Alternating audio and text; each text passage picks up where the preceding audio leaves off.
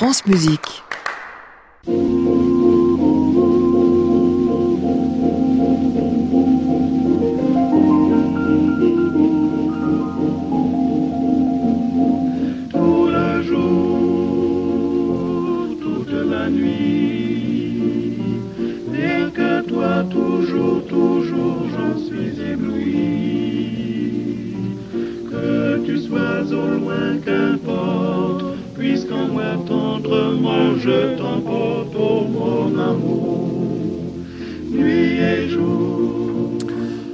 À tous et bienvenue dans le Classic Club, l'émission que vous suivez depuis chez vous tous les soirs à 22h, que vous venez voir à l'hôtel Bedford, puisque nous sommes en direct au 17 rue de l'Arcade, l'émission enfin que vous écoutez jusqu'au bout de la nuit en podcast en passant par francemusique.fr.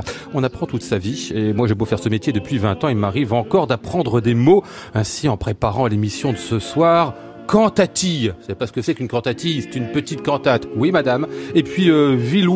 Qu'est-ce que c'est, Vilouela? Je sais pas non plus. Bah oui, c'est une petite guitare. Bah voilà, le monde musical est tel qu'on en apprend tous les jours. On va reparler de tout cela et puis de bien d'autres choses encore avec mes invités du jour. Maria Christina Kir, Eva Zaitchik et Justin Taylor. Nous sommes ensemble jusqu'à 23h. Bienvenue à tous dans le Classic Club.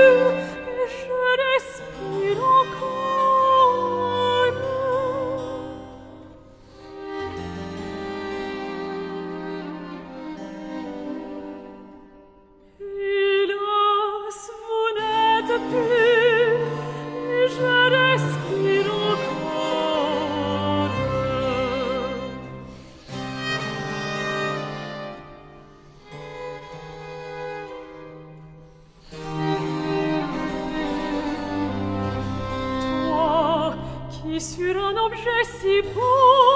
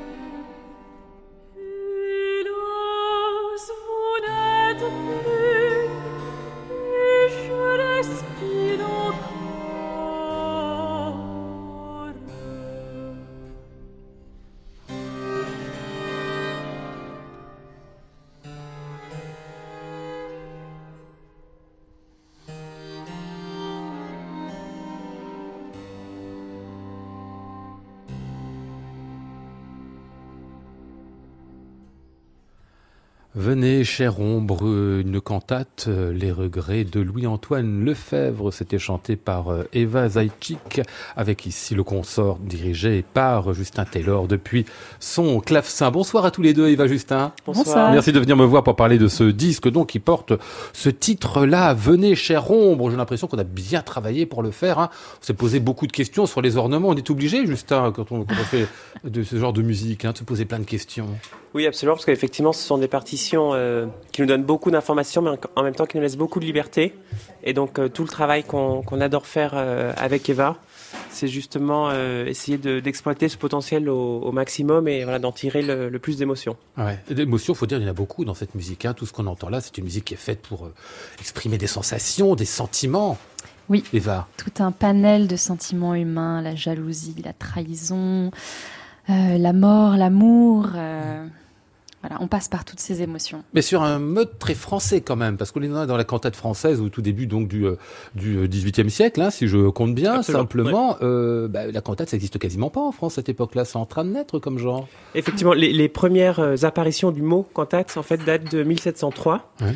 Et c'est un genre qui va être assez fulgurant parce qu'il y a plus de 1500 cantates qui vont être écrites, mais très court dans le temps. Parce que voilà, ça se situe à peu près donc en- entre 1700 et 1740-50, Mhm. avec la cantatille sur, euh, sur, le, sur Oui. la fin dont, dont on parlera.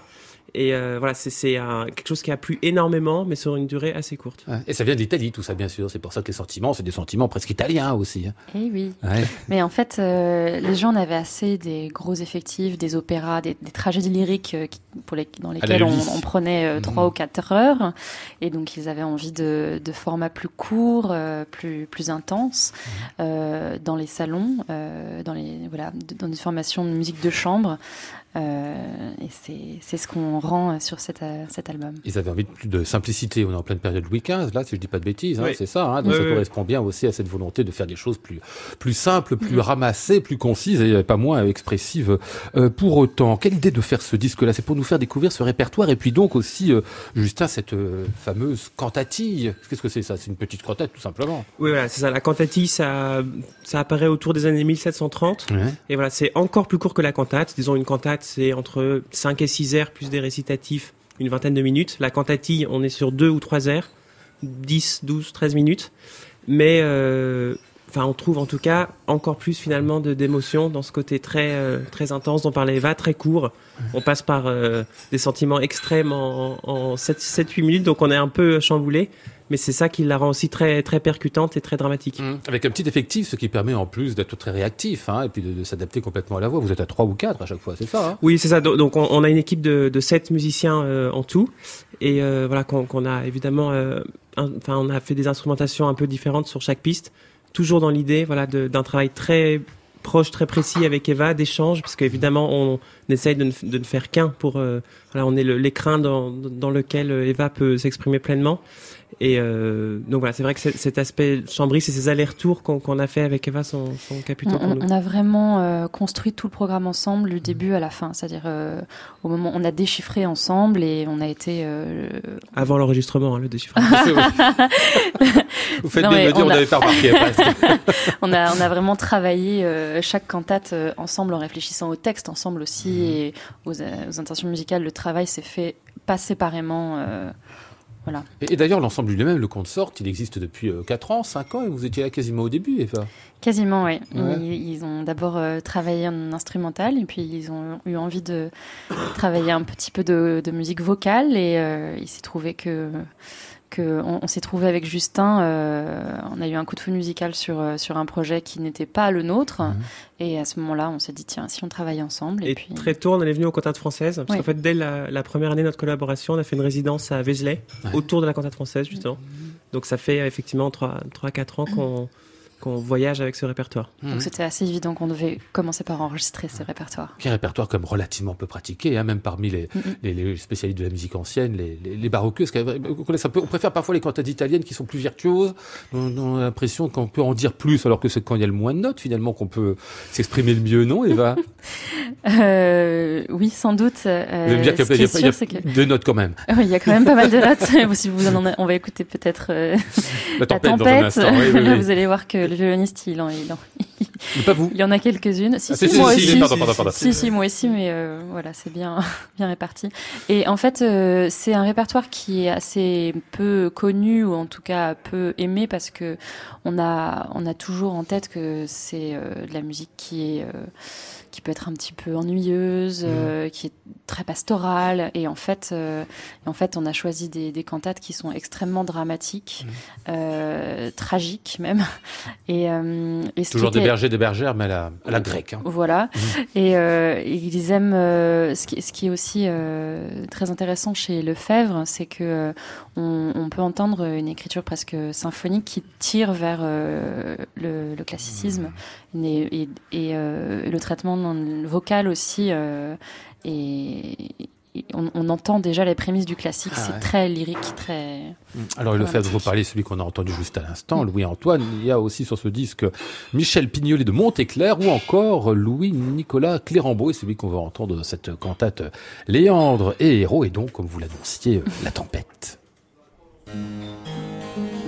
Cependant sur les flots, cet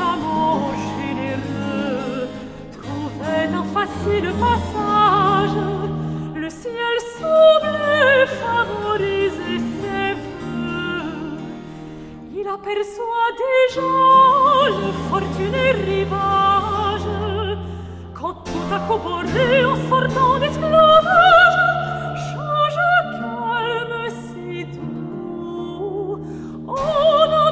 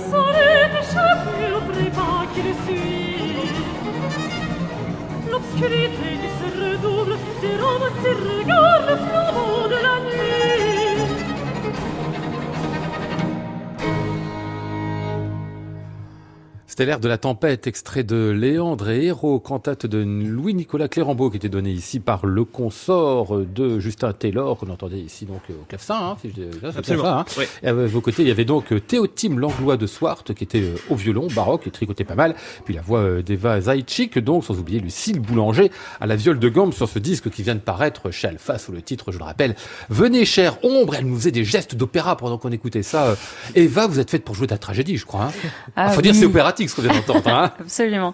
Mais je faisais des petits gestes euh, gestuels baroques parce J'ai- que on s'est amusé euh, il y, a un, il y a un mois de ça à mettre en scène en fait euh, ce- Ah une partie du CD avec euh, Léna euh, dans un dans un euh, un spectacle éclairé à la bougie avec euh, gestuelle euh, baroque et prononciation restituée du Oui, coup. bah ça. Et, À la euh, Benjamin Lazare. Absolument. Ouais. C'est d'ailleurs euh, lui qui nous a prêté euh, sa rampe. euh, on le remercie beaucoup, la rampe lumineuse. rampe? Ah bon? Il y a une rampe spéciale, c'est ça? Ah oui? oui. C'est la fameuse compliqué. rampe de Benjamin. Ah bon, mais c'est- vrai qu'une rampe avec quelques bougies euh, qu'on va choper à l'intermarché du coin, non? Bah non, non, c'est un Non, peu plus c'est un peu plus compliqué, que compliqué. ça. Il y a des Ah. miroirs. euh, ouais, ouais, Pour pouvoir très euh, étudié. euh, Ouais. refléter la lumière de la Ouais, meilleure manière absolument. possible, c'est ça hein, D'accord. Oui, euh, alors, donc, pardon. Bah pardon. Euh, et ben voilà, c'est pour ça. Je, je, je Vous avez gardé les peu. gestes. Ouais. Bah, les garde bien, les gestes. Hein. C'est-à-dire, on a l'impression d'être à l'opéra rien qu'à la regarder, hein, Justin. Bah oui, oui, bah c'est totalement là, l'objectif qu'on veut en quelque part un peu modernisant ces cantates. Ouais. Parce que c'est sûr qu'on on a un peu l'impression, enfin on peut, peut avoir le un a priori que c'est une musique qui va pas beaucoup nous parler, qui est, qui est vraiment distante, pas, pas très compréhensible. Mais justement, ça ne parle que de sentiments humains qui sont toujours évidemment de- d'actualité, qui sont intemporels.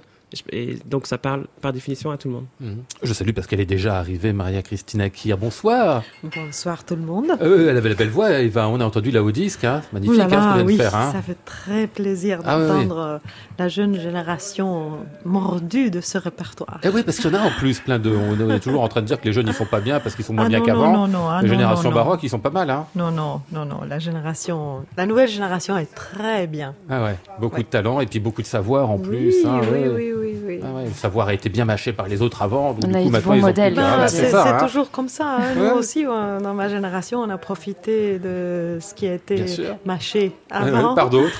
Et non, mais Pour pouvoir le restituer, le refaire autrement. C'était très mignon. Je- J'entendais Justin raconter vos débuts de, de jouer ensemble. euh, et en fait, c'est exactement ce qui nous est arrivé à Jean-Marc et, et moi. ouais. On était aussi sur en jouant une autre production et Mm. puis aussi on s'est dit tiens et si, et si on essayait Mm, euh, mm. tous les deux? Ouais. puis voilà on a on a créé comme ça Concerto Suave C'est des hasards en fait, c'est un ça. hein. écrin pour une chanteuse Ah oui, c'est vrai, absolument, oui, oui. Non, je disais, c'est c'est des hasards, tout ça. C'est pas des carrières qu'on décide à un moment. Ah non, simplement, non, il y a des non, non, rencontres et des non. hasards. des- C'est le- la, vie est faite de rencontres, Mm. je trouve. Donc, faut laisser faire. Oui. Bah, faut vouloir faut un peu ouvert. quand même, non Il faut être ouvert, réceptif. Ouais. Euh, Non, Eva qui a l'air de. Oui, oui, il faut, il faut évidemment euh, rester ouvert et puis euh, savoir exploiter ça. Ça va exploiter ce qu'on a, c'est ça Les rencontres qu'on a ou euh, bah, L'ensemble, euh, oui, oui, les rencontres qu'on a, aller euh, travailler. euh, Ouais, d'accord, Ouais. très bien. Et continuez. Euh, oui, bah, je vous connais mal d'ailleurs. Enfin, je vous connais pas du tout. J'ai entendu parler de vous, mais c'est la première fois qu'on se rencontre cette émission. Hein. Euh, votre nom, il vient d'où d'ailleurs Tiens, euh, c'est d'origine russe. Ah ouais. Ça veut dire petit lapin. Petit lapin. Oh, c'est mimi ça. Zaïtchik, c'est petit lapin en russe. Ouais, Très bien. Euh, petit, petit lièvre, plus exactement, ouais. mais je pense qu'en fait, euh, il n'y a pas vraiment de lapins en Russie. Ils doivent être tous très très gros, les lapins, donc c'est des, lièvres. Petit lièvre. Vous n'êtes pas d'une famille de musiciens, mais en revanche, je crois qu'il y avait beaucoup de musique dans la famille, euh, surtout ça, Oui, c'était je des viens, mélomanes. tout je viens d'une simplement, famille hein. mélomane. J'ai Ouais. toujours entendu de, de la musique euh, chez moi, classique, jazz, euh, rock, euh, musique euh, française. Et, euh, et euh, je pense que ma mère écoutait beaucoup de, de musique aussi quand euh, j'étais dans son ventre. Ah bon Et, elle, ouais. elle écoutait euh, beaucoup de Vivaldi, je crois. Et ensuite, quand je suis née, euh, j'ai eu la chance euh, d'entendre beaucoup de, de Bach, euh, les sonatas, les partitas euh, pour violon et les toccata et fugues que mon, mon frère euh, jouait admirablement de ces deux instruments. Et donc, Et il est euh, musicien, votre frère? Euh, alors, il n'est pas musicien professionnel, mais euh, il aurait pu. Mhm. Et, euh, et donc, euh, j'ai- d'abord découvert euh, Bach. Et ensuite, quand j'ai. Quand euh, je chantais tout le temps avec mon- mes parents, on a eu marre euh, de m'entendre chantonner, ils m'ont inscrit à la, à la chorale, où j'ai eu tout le loisir de m'exprimer. Et, euh, et, et le, je crois que le premier concert qu'on a fait, on a fait des extraits de La Passion selon Saint Matthieu de Johann Sebastian Bach. Et là, c'était. Voilà, j'ai été euh, complètement euh, transportée. Je pense que j'ai pas réussi à chanter une note tellement j'étais euh, fascinée par euh, cette musique. Mhm. Et, Et vous avez continué la maîtrise d'ailleurs, enfin le, le chœur. Vous avez fait la maîtrise de Notre-Dame de alors Paris hein oui, mais alors il s'est passé tellement de choses au milieu. Ah oui, oui. C'est-à-dire que la maîtrise de Notre-Dame, j'y suis rentrée à 20 ans. Ouais. Et entre mes 4 ans et mes 20 ans, j'ai arrêté la musique classique et j'ai fait beaucoup de rock. Ah bon Ouais. C'est vrai. Ouais, J'avais un groupe de rock avec mes amis de collège, lycée. Et euh, quel, quel, genre de voix Une voix bah, comme je celle chantais. là, euh, non, non, je chantais en belting. euh, Je hurlais dans En le micro. quoi belting. C'est quoi ça? Bah, C'est la technique euh, de musique actuelle, en fait, où on chante en voix de poitrine et pas en voix. Ah ouais. euh, parce que la voix lyrique, c'est quand même une voix travaillée. Euh, euh, qui, euh, qui demande de, Ah oui, de oui. développer les résonateurs, alors qu'en en, en belting, on, on a besoin d'un micro pour se faire entendre. Euh, donc c'est comme euh, Je- Whitney Houston, vraiment, par vraiment exemple. plein de choses ce soir en belting. Vous chantiez comme oui, d'accord. J'essayais en tout cas, ça, ça, c'est pas la même chose, je pense. Mais bah, en fait, disons que le répertoire c'était plutôt euh, Nirvana, euh, Manon Negra, donc euh, je. Et comment on passe de la Manu Negra à, à, à Courbois Ah, Philippe Courbois. il s'en est passé des choses. Oh là là, oui. Alors Philippe Courbois, justement, c'est aussi extrait de ce disque-là. Ne vous réveillez pas encore. C'est extrait d'une cantate intitulée euh, Ariane.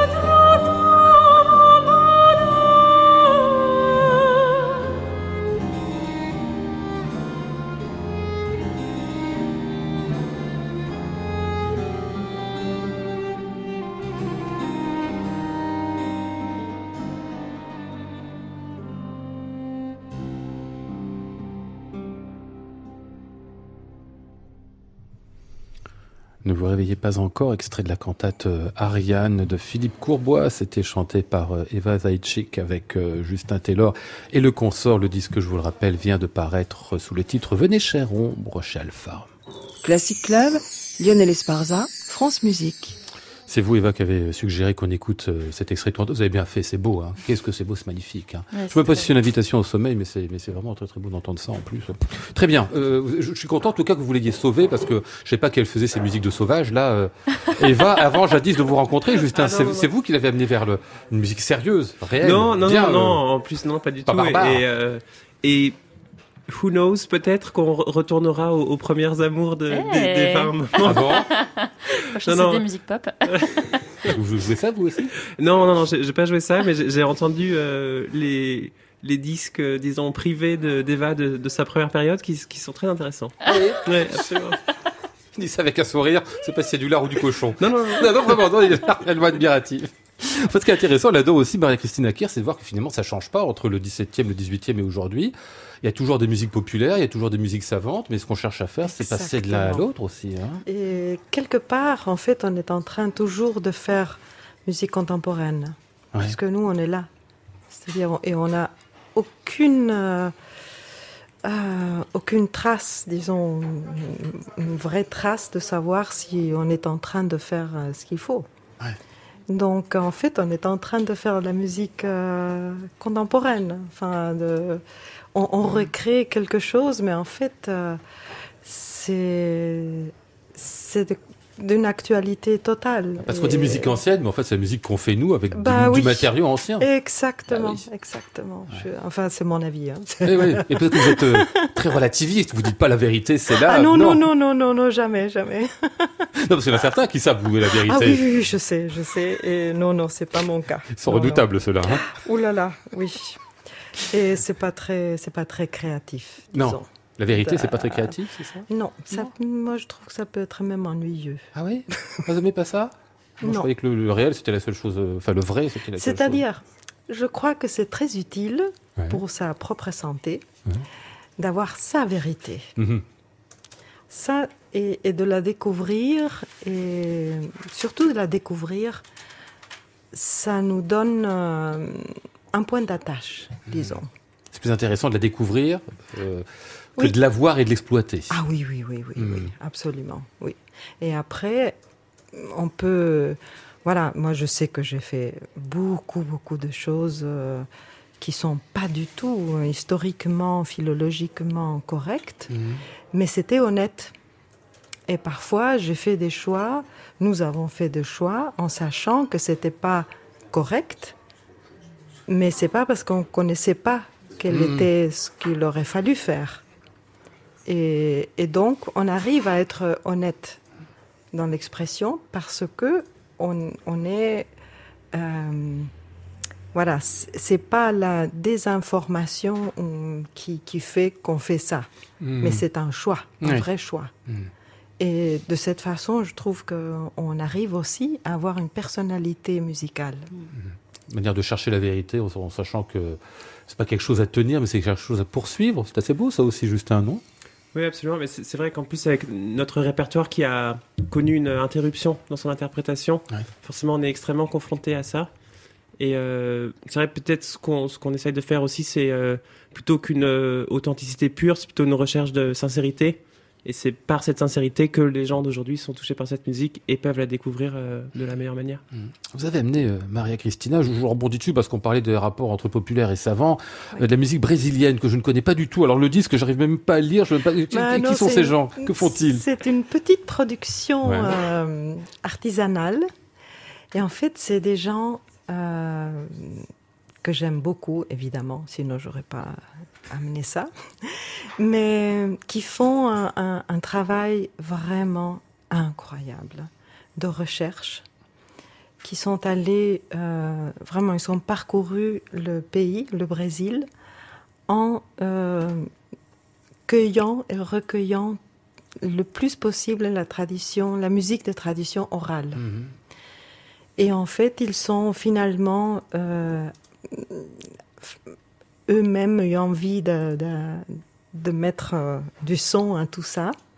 Et en fait, c'est deux sœurs jumelles qui se sont ressemblées avec euh, des amis musiciens, dont un, un qui joue la Rabeka, qui est une, une espèce de de comment on peut dire une vielle, Ouais. on pourrait dire un rebec, Ah oui, oui, rabec. Enfin, c'est c'est toujours des instruments en Sud-Amérique. On, en fait, on rencontre beaucoup des, des instruments qui sont en fait européens, Mhm. arabes. Enfin, c'est comme ça des, des, des vestiges assez intéressants et hum, qu'on qu'on fait, c'est-à-dire qu'on comment dire, qu'on apprivoise. Et puis ça appartient à la tradition et on se ramène, on se rappelle même pas d'où Mhm, est-ce que d'où ça vient cet instrument. Mhm. Et voilà, ces gens-là ont fait donc euh, euh, une transformation de ces, ces champs de travail, en fait. C'est vraiment très très beau. Il y a des, des chants pour euh, euh, ceux qui, qui tissent, pour les femmes qui tissent, pour les pêcheurs, pour... euh, On va écouter un extrait de ça. Voilà.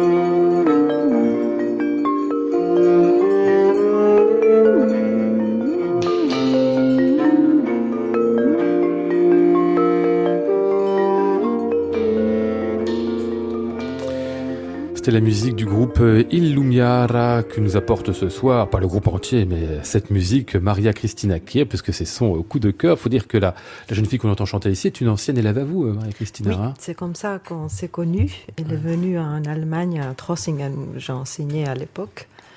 Et voilà, on ne sait même pas pourquoi on est devenus amis, mais c'est désormais ma petite sœur. Ouais, histoire de sympathie comme ça. Ah bah vous me disiez comme tout à l'heure, euh, moi moi, j'enseigne pas. Vous enseignez quand même en fait. Oui, oui, euh, mais je, je n'enseigne pas dans une institution. Ah c'est ça. Et, enfin, j'aime pas beaucoup le terme enseigner, Mhm. mais j'aime mieux transmettre ou partager, Mhm. disons. Parce que qu'est-ce que je peux enseigner, franchement? Bah, des choses que vous savez quand même. vous en savez un peu quand même. Ouf. Ça peut être utile toujours d'avoir, on sait très bien, enfin qu'on soit pianiste, claveciniste, chanteuse, d'avoir une sorte de double en face de soi. C'est peut-être ça aussi un professeur, quelqu'un qui vous renvoie un, Oui, un reflet. en, en tout cas, c'est vrai que maintenant j'aime bien l'âge que j'ai, je dois dire, parce que je me rends compte que justement je peux transmettre des choses. Je peux effectivement aider par, les- par la simple expérience, Mm. euh, parfois à, à résoudre ou à trouver des chemins et à, à se découvrir. Parce qu'en fait, c'est ce qui est arrivé avec, avec moi-même. Et je remercierai jamais assez René Jacobs de m'avoir euh, sorti de moi-même, disons, et avoir découvert des choses euh, que, que, je, que je ne soupçonnais pas de, de ma personne. Sorti de moi-même, c'est-à-dire enfin, musicalement. Ben, oui, oui, Ouais. oui, oui. Et euh, par exemple, je savais pas que j'étais sensible au texte, à la poésie. Mhm. Voilà, ça, j'ai, tout découvert. euh, Et pourtant, vous chantez, vous chantiez avant lui, donc vous, vous chantiez obligatoirement des paroles. Vous saviez pas ce que vous faisiez, non J'étais violoniste, moi. Ah bon Pardon. Ça, je comprends. Le rapport au texte, c'est plus léger. voilà. Mais c'est le premier à vous, vous avoir fait chanter, René? Je ne Euh, savais pas. Non, mm, bah non, vous chantiez avant quand même. Oui, dans des chorales, Ah oui, c'est ça, justement. bah oui, mais, mais jamais j'ai eu à, à apprivoiser des. À rendre. euh, c'est-à-dire, quand on fait partie d'un ensemble, voilà, on, on- on est, on est plusieurs à transmettre Mhm. un, un texte. Mais j'ai jamais, jamais, jamais rencontré euh, avant René Jacobs quelqu'un qui Mhm. Ouais. qui, qui m'oblige. En fait, c'est ça. Il, il- il m'obligeait vraiment à, à me poser des questions et, à- et avoir, avoir des sentiments, disons, par rapport Mmh. à ce que je. Et pas juste faire des notes, parce qu'en fait, c'est ça que. On passe notre temps à, souvent à faire des notes Mmh. et des syllabes. Et très jolies. Ouais. Et ça suffit. Surtout pour la musique du 17e, ça suffit pas du tout. Mm. Eva Zaitchik qui fait oui de la tête. Euh, oui, parce que c'est vrai que j'ai eu la chance de travailler aussi avec euh, René Jacobs euh, euh, sur L'Incoronazione di Poppea et l'Orfeo de Monteverdi et Les Noces de Figaro de Mozart.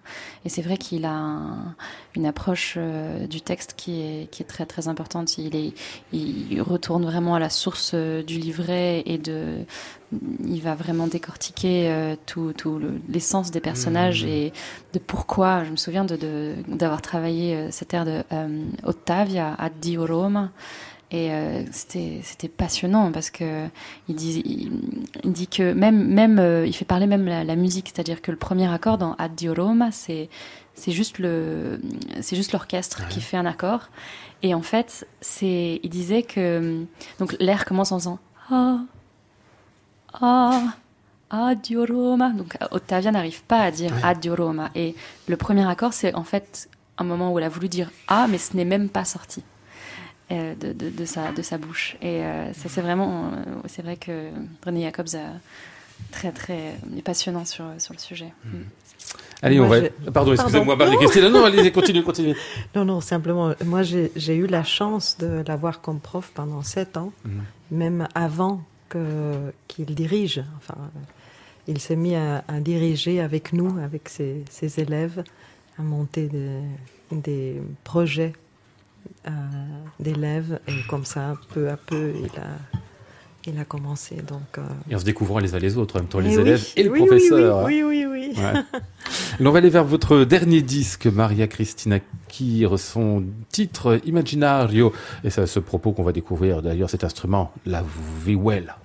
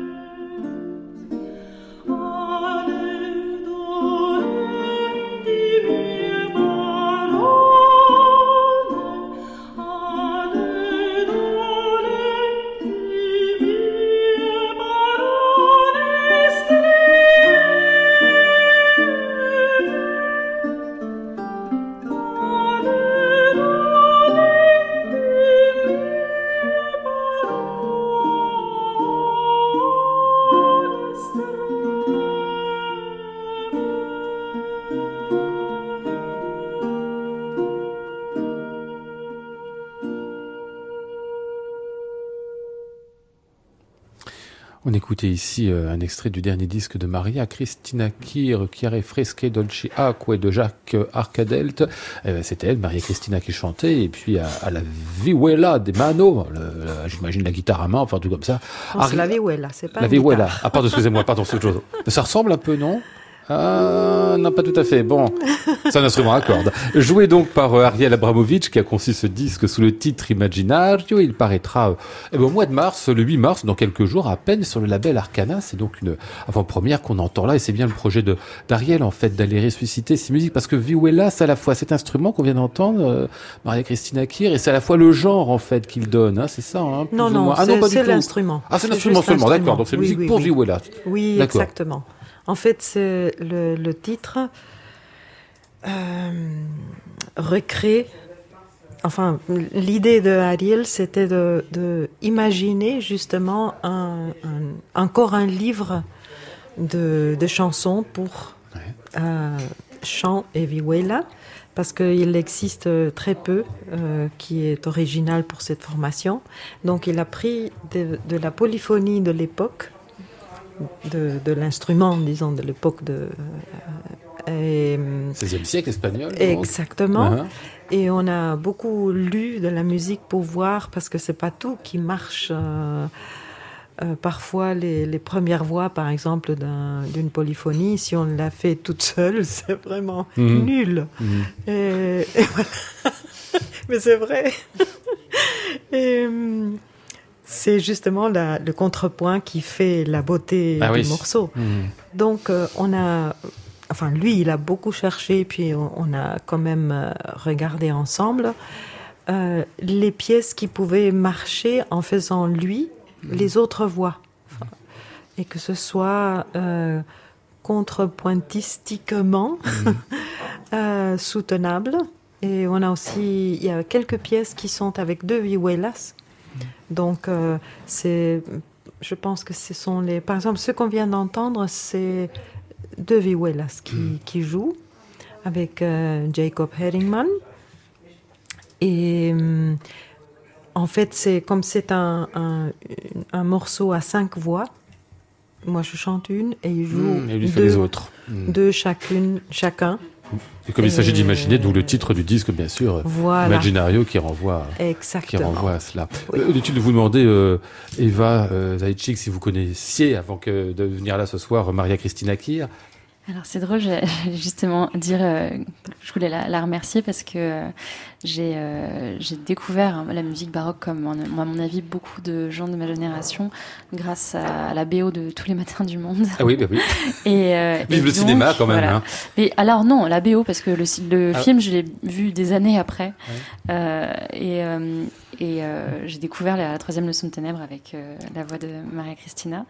Ah, parce que c'est vous qui euh, chantiez dans le film aussi. Eh ben oui, oui, oui. oui. et, euh, et après, j'ai entendu effectivement de, de nombreux autres morceaux et ça a été un, un de mes modèles euh, de, de chanteuse voilà, avec, euh, avec Claire Le Filiatre et Mont- Montserrat Figueras. ça- C'était vraiment les, les trois chanteuses que, que j'écoutais beaucoup. Vous aviez que des modèles du côté des, baroqueuses, hein, Bah musique oui. ancienne. Bah Bah oui, mais c'est Ah, très bien, hein, moi je ne critique que pas, mais. j'ai écouté aussi de la musique un peu plus tardive et euh, comme je comprenais rien, euh, je, ça, me, ça me dérangeait beaucoup. Je comprenais pas le texte en fait. Ah ouais. parce que, euh, alors- vous fallait de la musique en français, c'est ça pour non, non, non, non, non. euh, je trouvais que euh, souvent il y avait, enfin, dans, dans l'opéra, il y avait quelque chose qui me, qui, qui me- qui n'était pas assez immédiat et euh, qui était parce que le, la, euh, le- le- l'opéra parfois nécessite euh, que euh, quelque chose qui qui, qui sort vraiment de soi. euh, je- j'arrive pas du tout à m'exprimer. Je, Oui, non, mais- moi, euh, je oui. crois que c'est que en fait, euh, plus on avance dans le temps, Mm. plus la voix en elle-même comme Devient instrument importante devient et- plus importante ouais. que ce qu'on raconte. Absolument. Parce voilà. que par exemple, si on prend une cantate de, de Barbara Strozzi, Mm, mm. hein, qui peut durer huit minutes, eh ben, la cantate commence quand le texte commence et ça finit quand le texte finit. Et il n'y a pas non plus vraiment de structure. Nous, on appelle ça cantate parce que eux aussi. Mais en fait, il n'y a pas vraiment. C'est le texte qui donne la structure. Et de plus en plus, après, vous avez, je sais pas, des, des, des airs d'opéra de Handel, par exemple, qui durent huit minutes, comme la cantate de Barbara Strozzi. Et quand vous regardez le texte, Ouais. vous avez quatre vers ouais. Qui se répètent. Ouais.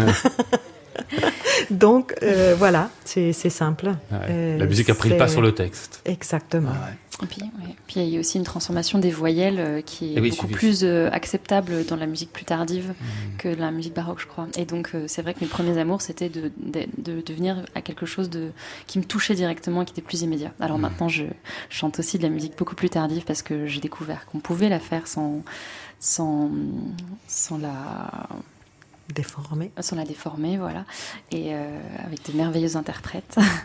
et euh, ben voilà, c'est Ouais. pour ça, mes premiers amours. Allez, on va revenir à ce disque Imaginario de Maria Christina Kir et Ariel Abramovic. Encore un petit extrait un peu plus euh, sautillant et guirec tout à l'heure.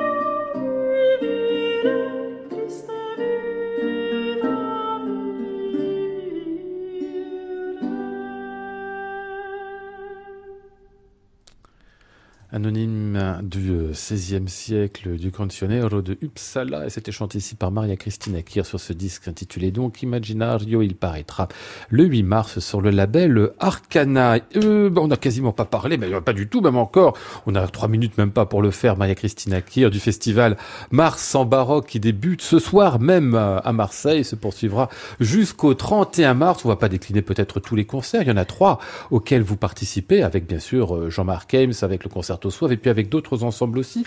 Est-ce qu'il y a un thème général ou une idée générale au concert que vous faites euh, à ce festival? Oui, en fait, euh, il y a une espèce de, de idée de transformation. C'est-à-dire, il y a, il y a de- il y a beaucoup de Bach, parce que Bach aussi, il a fait lui-même des transcriptions des concertos euh, pour, euh, pour, pour l'orgue, par exemple, où hum, il y a des instrumentistes euh, comme euh, Dirk Börner et Michael Form qui vont aussi jouer, vont un peu transformer Bach. Mais il y a aussi la notion de présenter les, les grandes formations, c'est-à-dire orchestre, chœur, soliste, et puis les petites formations, donc les cantates dont on a Ouais, ouais. parlé ce soir et on a entendu, peut-être des cantati, je sais pas. Ah, Ça, c'est pas des contati. On a appris le mot, Voilà, on va oui, découvrir on les a choses. appris, ça me plaît. Et hum, voilà, sur, moi, je sais, on a peu de temps, mais j'aimerais dire tout simplement que il faut y aller. Ouais.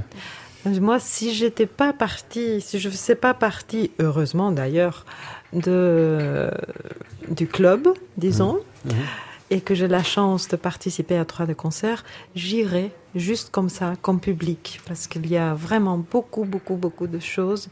Il y a une grande créativité dans cette Mhm. équipe et une, un souci aussi d'amener la, de, la, de démystifier la musique, parce que c'est ça, il faut faut juste faire comprendre que la musique, on aime ou on n'aime pas, comme le pop, comme le tango, comme euh, euh, c'est-à-dire il n'y a pas à connaître. Oui, on va comprendre particulièrement. Voilà. faut juste écouter. Et il y a beaucoup, beaucoup d'activités pour, pour Mhm. les jeunes, les enfants, avec beaucoup de succès. Mars en baroque, donc le festival qui ouvre ce soir même euh, à Marseille, organisé par euh, vous-même et euh, bien sûr Jean-Marc Heim, ça, ça se poursuivra jusqu'au 31 mars. Je rappelle une dernière fois votre disque, à vous le consort Venez, chère ombre, qui est paru il y a peu sur le label Alpha. Vous, avez, vous venez d'enregistrer notre disque d'ailleurs, en plus Justin, je crois, non? Euh, ah oui, alors le. Ça, on peut le dire, c'est pas de... Non, pas non, il y a, y a aucun secret là-dessus. Non, non, c'est un disque alors, sans Eva cette fois-ci, Ouais. euh, seulement instrumental autour des sonates de Dandrieux et de Corelli qui Non, c'est pas la peine qu'on en parle, c'est ça en septembre prochain. D'accord. D'accord, Dandrieux, très bien. Voilà, en Dandrieux, septembre, oui. donc on a l'occasion d'en recauser. Puis on va refermer cette émission en écoutant le coup de cœur du soir euh, d'Eva. Euh, c'est euh, Avishai Cohen que vous avez choisi parce qu'il est dans votre iPod en ce moment, c'est ça? Euh, il est dans mon, dans mon iPod depuis euh, quel- quelques années déjà. Euh, J'ai voulu choisir Avishai parce que je, si je n'étais pas venue avec Justin, j'aurais choisi Continuum de Ligeti. Ah oui, oui, son disque à lui. Ah oui, Voilà. oui, oui, parce qu'il a fait oui. Mais alors pour la, la complexité rythmique et et, et puis un hommage à, à Monteclair aussi qui était basse de violoniste, euh, Abishai Cohen qui est contrebassiste, donc Ah. la nouvelle, euh, nouvelle Ah basse oui. de violon. Nouvelle manière, vous Voilà. voyez les choses dans la même continuité. Oui, pourquoi pas, après Voilà. tout, oui, c'est vrai. Il improvisait beaucoup à l'époque aussi. hein. Ouais, et euh, voilà, c'est extraordinaire comme musique, euh, c'est des pêches dans tous les sens, une complexité rythmique, enfin ça, ça, ça, ça, ça me met vraiment en transe, quoi, je trouve. Et on cherche ça, en fait, à être en transe.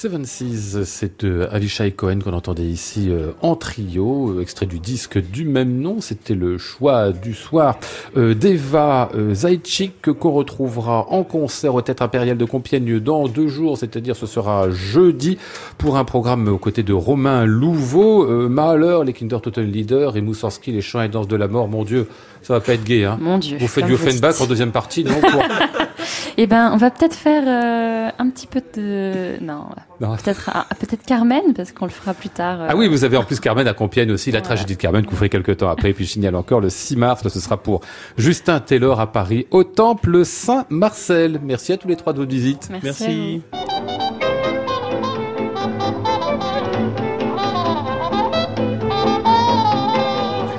Nous étions ce soir avec Charlotte Landru-Chandès, Maud Nourri, Antoine Courtin, Andreas Jaffray et Christophe Michou. Voici le ciel peuplé de ces moutons blancs. Voici la mer troublée, spectacle troublant. Je vous retrouve demain, mercredi. Nous causerons de Vladimir Jankelevitch l'enchantement musical avec Françoise Schwab et Guillaume Faux. J'entends la ville qui me dit bonsoir et moi sur le quai de la gare, je dis de mon mieux des mots d'adieu. Vous écoutez France Musique, il est 23h tout juste. Voici Clément Lebrun et le cri du patchwork. À réécouter sur francemusique.fr.